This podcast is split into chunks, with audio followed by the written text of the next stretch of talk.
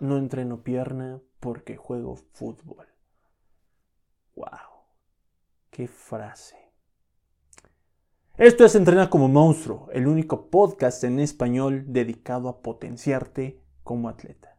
3 millones de atletas son la meta. Episodio 4, comenzamos. No hay razón para vivir si no puedes hacer peso muerto.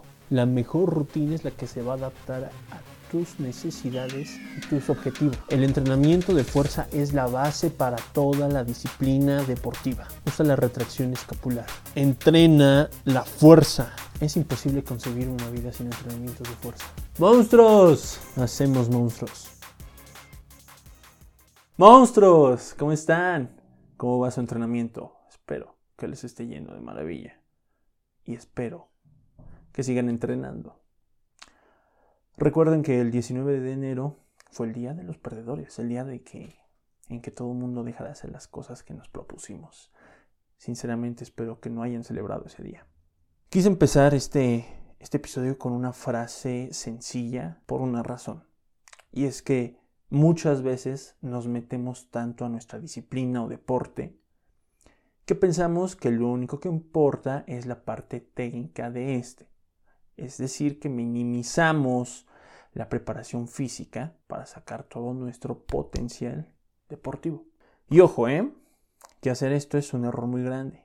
Imagínate que eres un jugador de fútbol, sabes dar un pase, sabes recepcionar el balón, sabes conducir un balón, sabes cómo mandar un pase largo, un pase corto, etc. Eres un crack haciendo amagues, pero nunca entrenas tu velocidad, eres lento, en una carrera siempre el, oponente te, gana, no tienes una fuerza suficiente cuando van uno contra uno. Entonces, aquí es donde te das cuenta que la preparación física también es muy importante, no solo la técnica. Hace algunos años, cuando comenzaba como entrenador, trabajaba en un equipo de fútbol. Eh, era una academia, una escuelita de Tigres, sí, es el equipo de México, Tigres yo estaba a cargo de un grupo de adolescentes, aproximadamente 17, 18 años de edad tenían estos jugadores. Planeaba los entrenamientos y me gustaba mucho mirar hacia la parte física. Entonces trataba de que siempre existiera un balance, ¿sabes? Trabajo físico, técnico, eh, vamos, hacer de, de estos jugadores atletas completos. Sin embargo, un día se acerca el, director de esta escuela y me dice, oye Daniel, a mí de nada me sirve que pongas a ejercitar a los jugadores. No van a ganar partidos así. Haciendo ejercicios para musculación no van a anotar goles. Ve a qué nivel están estas personas al creer este tipo de cuestiones. Sin embargo, en esa ocasión no dije nada. Eh, ya sé que estuvo mal. Sin embargo, eh, pues no, no, quise decir nada y accedí. Accedí a, la petición que me hicieron. Y puedo decir que, cometí un error, un error muy grande. Pero de los errores se aprende. Y no, no me trato de justificar, sino que con esto quiero que tú entiendas que si eres jugador y no te enseñan o no hay una preparación física en tu entorno, en tu equipo, bueno, dependiendo del deporte que practiques, va a ser muy difícil que destaques. Entonces, ya sabes lo que tienes que hacer es empezar a moverte. Y si tú eres un entrenador, no te enamores de la parte técnica del deporte, también me empieza a buscar la parte física en tus jugadores. Bueno, tiempo después, ¿qué pasó? El director de la escuelita consiguió un gimnasio donde ahora los jugadores pues, podían ir a entrenar, a prepararse eh, físicamente, a sacarle mm, provecho a los entrenamientos. Pero hasta que lo consiguió fue cuando accedió a que los, a que los chavos fueran a, a entrenar. Él personalmente decidió ir a entrenarlos. Dijo, tales días vamos a ir nosotros al gimnasio y tú no te preocupes, yo hago toda la preparación. Ándale pues. Se los llevó y creo que se enamoró del gimnasio. Eh, ¿Por qué digo esto? Porque después ya no quería ser parte técnica, ya no quería hacer trabajo en cancha y le encantaba todo, todo el día estar en el gimnasio y también a los chavos estar en el gimnasio. Entonces se fue al otro polo. Con esto, quiero que te des cuenta que así como nos enajenamos de la preparación física, también nos podemos olvidar de la parte técnica de un deporte, lo cual también es un gran error. No podemos enamorarnos de, un polo por completo, sino que para ser atletas completos, para destacar eh, de manera deportiva, necesitamos conjuntar varias estrategias y varias acciones. Es común ver a, los levantadores de potencia que todas sus sesiones son sentadillas y preses y nunca se les ve trabajando partes específicas de algún movimiento o haciendo alguna sesión de movilidad, de coordinación, eh, nunca se ve fortaleciendo algún grupo muscular en específico. Entonces todas sus sesiones son de sentadillas y preses. Esa es a lo que voy. Monstruos. Quiero que no caigan en estos errores quiero que se den cuenta que la preparación física, eh, que, lo que nos da un entreno de fuerza hará que nuestras capacidades se vean potenciadas y tengamos un nivel mayor de competencia en el deporte que estemos practicando. Eh, llámense partidos de fútbol, de básquetbol, luchas, eh, si entrenamos powerlifting, si entrenamos alterofilia y, y conjuntamos acciones vamos a destacar muchísimo y vamos a avanzar mucho más rápido. Entonces con esto quiero nombrarte los cinco pasos para tener un mejor entrenamiento y que nuestro deporte se vea potenciado. Bueno, ¿cuál es el primer paso? Luego, luego, no. vámonos, sin tanto rodeo. El primer paso es analizar el deporte. Así es, es hacer un análisis del deporte que vamos a practicar. Puede que suene muy tonto, pero, mm, monstruo, es necesario de verdad estudiar el deporte o disciplina que, a la que nos vamos a estar metiendo. Todas las disciplinas tienen requerimientos. Es como cuando vas, ves una oferta de trabajo. Mm, se solicita una persona activa con disponibilidad de tiempo que pueda rolar turnos, etc. Bueno, nuestro deporte no, le va a decir a los atletas qué necesitan, cuáles son los atributos que deben de tener. Ah, mira, quieres trabajar, no sé, quieres entrenar fútbol americano, bueno, necesitas tener fuerza, debe ser rápido, ágil, contar con una flexibilidad mayor a la, a la de otros, a la, bueno, en comparación a otros deportes, que puedas desplazar bastante kilos de peso, tienes que tener un porcentaje de grasa bajo, un porcentaje de grasa alto, a mí no me interesa el porcentaje de grasa, etc. Se tienen que ver de tal manera, tienen que estar así, no importa son los requisitos de un deporte. Ahora, con estas características, nosotros tenemos que ver dónde estamos. A ver, mi deporte eh, necesita que sea fuerte. Vamos a seguir con el ejemplo de fútbol. El deporte pide que yo sea fuerte, que sea rápido, que sea ágil, que sea, eh, que tenga una mentalidad eh, muy, muy, muy, muy fuerte, muy centrada en el aspecto psicológico. Bueno, voy a evaluarme. No soy tan rápido, soy fuerte, pero no tengo mucha agilidad y en mi coordinación estoy del asco. Entonces, ya con esta información, voy a saber qué aspectos tengo que mejorar. Daniel, pero ¿cómo rayos mido que soy rápido, que soy lento, que soy fuerte? Es muy subjetivo. Y tienes razón, monstruo. Para estudiarnos vamos a realizarnos test deportivos, eh, test de motricidad que nos van a revelar estas situaciones. ¿ok? Hay miles de test deportivos. Tú puedes buscar un test para medir tu velocidad, tu resistencia, tu resistencia aeróbica, qué tan fuerte eres. Y eso nos va a servir como pauta para empezar a, a entrenar, para empezar nuestro camino dentro de la preparación física y potenciar nuestro deporte. Ahora bien, ya sabemos qué necesita nuestro deporte. Ya hasta el gallo se me salió, pero ahora voy a hablar así. Ahora bien, ya sabemos qué necesita nuestro deporte y también en dónde estoy. El segundo paso es determinar los objetivos y vamos a periodizar el entrenamiento. Y ojo aquí, ojo aquí, ¿eh? esto no es otra cosa que ver hacia el futuro, simplemente y alcanzar niveles de rendimiento en un tiempo determinado. Estos periodos comúnmente se dividen en tres. Es el de preparación. El primero es el de preparación. Aquí vamos a, a empezar el juego. Comúnmente vamos a estar dotados de ejercicios de desarrollo general, coordinación, flexibilidad. Vamos a empezar a fijar nuestro interés a algo más grande. Por ejemplo, este, empezamos de manera general a, una musculación y conforme va pasando el tiempo nos damos cuenta que necesitamos eh, trabajar nuestra fuerza máxima, nuestra fuerza de resistencia. La segunda división de este tiempo, del tiempo de periodo de entrenamiento, es la de la competencia. Aquí ya es cuando estamos compitiendo, mm, por ejemplo, si es un deporte de colectivo, como el fútbol, el básquetbol, son temporadas, cada semana tienes que estar compitiendo, estos son los partidos.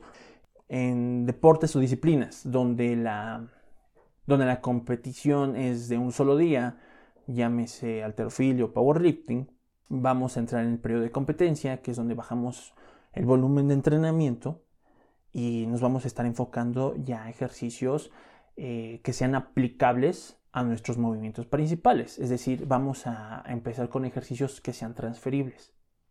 Por ejemplo, eh, mm, quiero mejorar mi peso muerto. Bueno, voy a, mm, voy a periodizar mi peso muerto, voy a trabajar el peso muerto, pero además voy a hacer ejercicios accesorios que mejoren mi peso muerto. Un rack pull, un peso muerto rumano, piernas rígidas, voy a trabajar los isquiotibiales eh, de manera individual en una máquina, etc. Ojo aquí porque muchos cometen el error de querer transferir todos los ejercicios a un gimnasio. He visto, por ejemplo, a, boxeadores que agarran unas pesas y empiezan a hacer sombra con las pesas. Eso no les va a ayudar a, su, deporte, no les va a ayudar a pegar más fuerte. Simplemente se van a estar lastimando las articulaciones del hombro y la articulación de, del codo. Lo mismo he visto en futbolistas que quieren eh, patear más fuerte, se amarran una polea al pie y empiezan a patear. ¡Pam! ¡Pam! No tienen eso no, no es transferible, no, no les va a ayudar nada, al contrario, puede lesionarlos. De igual manera, aquí debemos tener una preparación correcta porque imagínate, si mi objetivo es patear más fuerte el balón, de nada me sirve hacer mil, mil repeticiones en un press de banco, meterle mucho disco a un press de banco, no me sirve de nada porque no voy a fortalecer un miembro donde eh, se aplique, aplique una fuerza directamente al balón. Entonces aquí es importante que los ejercicios sean transferibles a la disciplina que, yo estoy practicando. Y el último periodo es el transitorio. Este va a pasar después de la competencia. Es donde vamos a bajar las revoluciones, vamos a empezar a descansar, podemos tomar terapias, cambiar de clima, altura, en fin. Eh, bastantes, bastantes cosas de relajación. Tenemos que bajar aquí el rendimiento aproximadamente entre un 10-20%. Ah, pero bueno, mira, te voy, a, te voy a poner un ejemplo práctico porque creo que ya te, te hice bolas. Vamos a hacerlo con un atleta de alterofilia. En la etapa de preparación va a realizar movimientos multiarticulares. Le van a permitir un desarrollo general de sus aptitudes físicas. Va a tener trabajos de resistencia aeróbica, o sea, va a correr, va a salir a correr. Mm, hará trabajos de coordinación para que su cuerpo se mueva de manera armónica en los movimientos de, de la competencia.